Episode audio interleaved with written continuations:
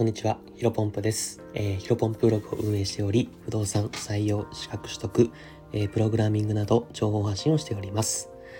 えー、っとですね、昨日、あの、スタンド FM に初投稿してみました。どうでしたかね？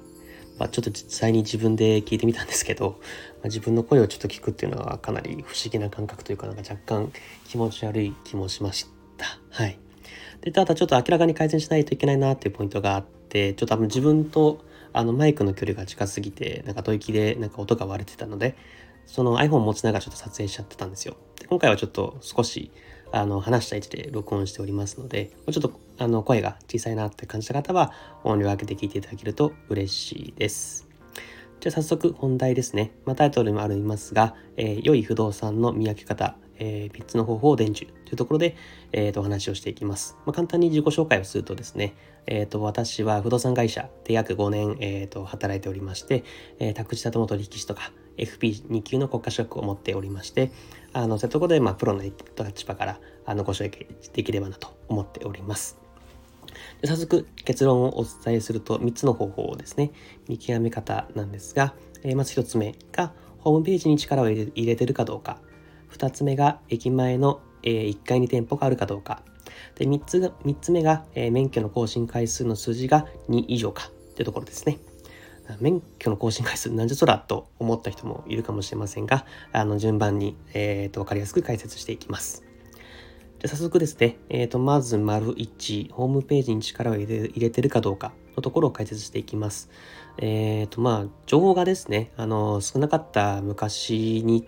の時代は、やっぱり結構その住みたい街、例えば転勤で大阪から東京になった時については、あの東京にとりあえず行って、そこにある最寄りの駅で、えー、不動産会社にととりあえず入るっていうのが多分スタンダードというか当たり前だったと思うんですけど、まあ現代では皆さんもそうだと思うんですけど、ほとんどネットでまずは検索してから、あの本格的に内見とか物件探しを進める人がほとんどだと思います。で、まあこういうふうにちょっと時代があの変わってインターネットで探すっていうのが主流になったにもかかわらず、まあ、ホームページにあの力を入れていないのはかなりナンセンスな会社だなと僕自身は思っておりますね。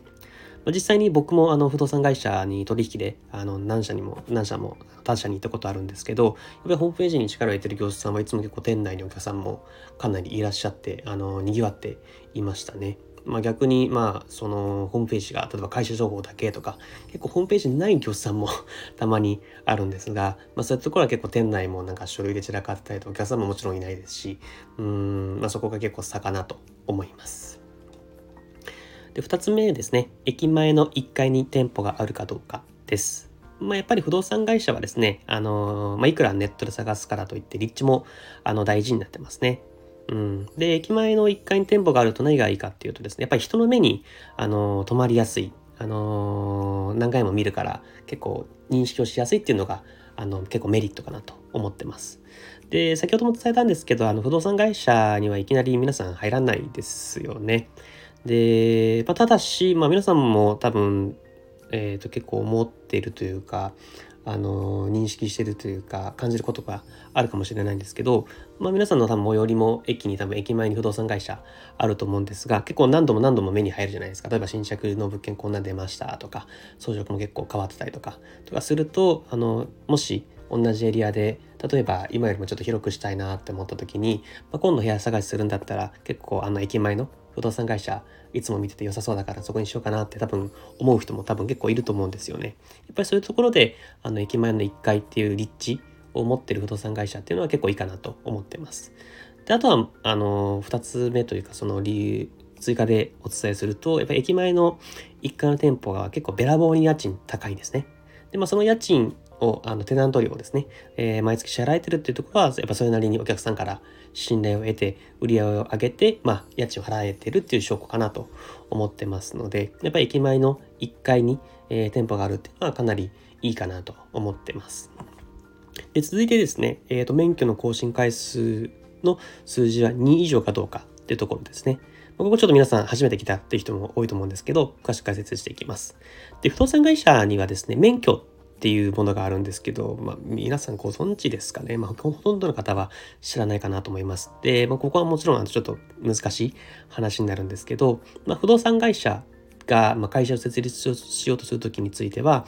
宅地建物取引業という免許が必要になるんですね。でそれをまあ登録を行うと、それぞれの会社に、えっ、ー、と、免許番号というのが振り分けられます。まあ、例えば、あの、国土交通大臣、括弧1、第なんちゃら号とか、東京都知事、括弧2、第、えー、なんちゃら号とか、いうような割り振りがあります。まあ、これについて、あの、国土交通大臣とか、あの、東京都知事とか、そこら辺は、あの、今回の話ではそこまで重要でないので、まあ、そんなものがあるかっていう認識で全然 OK です。で、ここで伝えたいのは、先ほどお伝えした、カッコなんちゃら、カッコ1、カッコ2というか、そこら辺の、えー、免